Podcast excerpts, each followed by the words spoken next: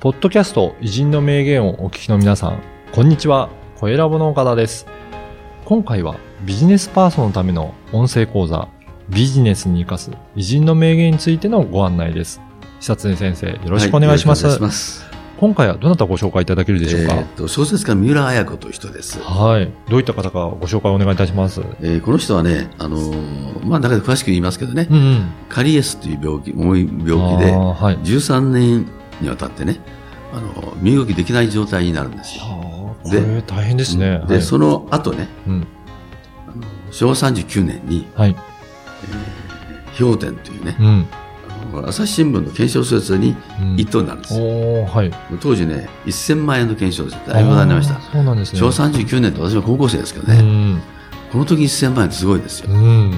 ね、初任給なんか1万とか2万じゃないのか。もう相当大きな金額っていうことですね。うんで、うんそれ以来、まあ、小説を書くんですけども、はい。まあ、あのその人のね、まあ、人生をね、うんから得た言葉をね、紹介したいと思います。はい。あの、素晴らしい言葉をいろいろご紹介いただいていますので、ぜひ本編もご参考にしていただければと思います。それでは講座の一部をお聞きください。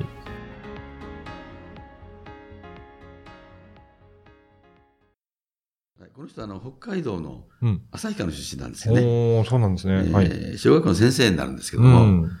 あの肺結核になってね、おー、そうなんですね。はい。で24歳からうん。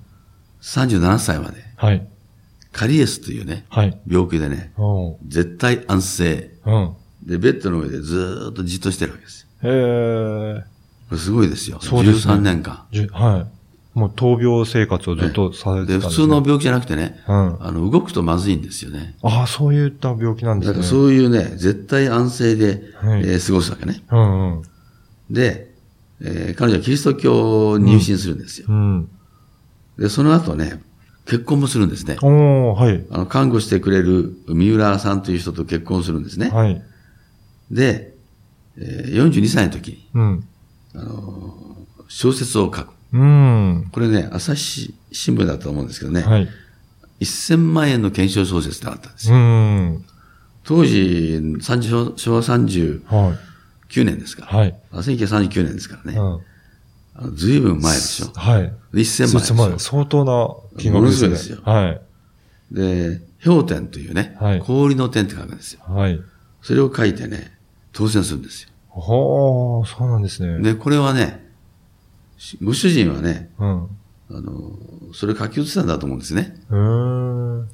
でね、絶対に通ると言った、彼女は。ああ、そうなんですね。うん間違いない。一等賞取る。へへで、一等賞取るんですよ。はい。それぐらい自信のあった作品だっで、たんですこれが、ね、当時話題になって、うん。えーテレビドラマになると映画にもなりました。はい。で、これは非常にその複雑な物語なんですけどね、うんうんえーその物語を書いたんですね。うん。で、それから作家生活入るわけですけどね。ああ、そうなんですね。これがね、30年間活躍するんですね。だうんから、三70代前半までかな。はい。で、70冊以上の本を書くんですよ。そうなんですね。結構じゃあその後からかなり活躍されてるんですね。うんだからまあ、この人も40代になってからうん。本を書き始めるとうん。いうことで、しかもその間はずっと闘病生活うとん。いうことでね、うん。環境がまあ悪いですよね。そうですよねないしね。。はい。本当絶対安静の中で過ごされた期間もかなり長いですから、やっぱり相当苦労されてるんだなというのはわかりますよね。そうですね。で、えー、まあこの人のね、言葉いいことたくさんあるんですよ。はい。それをね、ちょっと紹介したいと思うんですね。はい。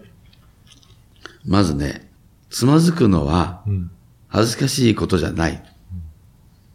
立ち上がらないことが恥ずかしい。うーん。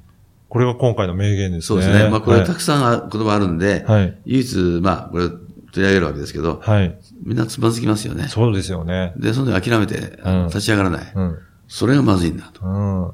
だから、カリエスで十何年寝たっていううんうね、ん。ことは完全なつまずきはい。ですよね。そうですねれをまあ、あ気力で、うん。あの、克服して、うん。そしてそれをまあ、立ち上がったんだとうん。いうことは、まあ、三浦綾子だからこそ言える言葉じゃないかなと。うんだからつ、つまずくのはもう、どんな方でもつまずくので、その後がどう、どうするかってですね。そこが大切なんですね。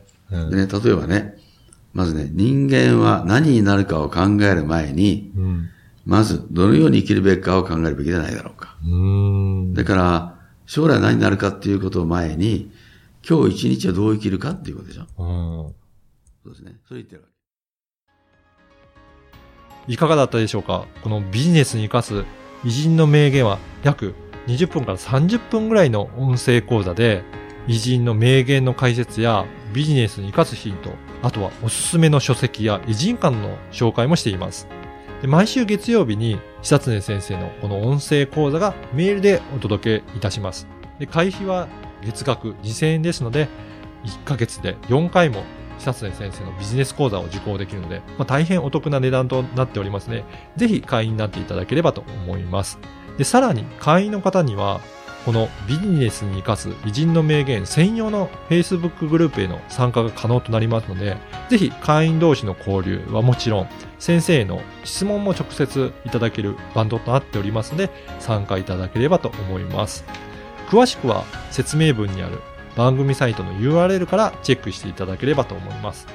そしてなんと、今お申し込みいただけると、2回分が無料で聞けるキャンペーンを実施しています。こちらも URL からお申し込みいただければと思います。久瀬先生、最後にポッドキャストリスナーに向けてメッセージをお願いします。はい。それでは音声講座でお会いしましょう。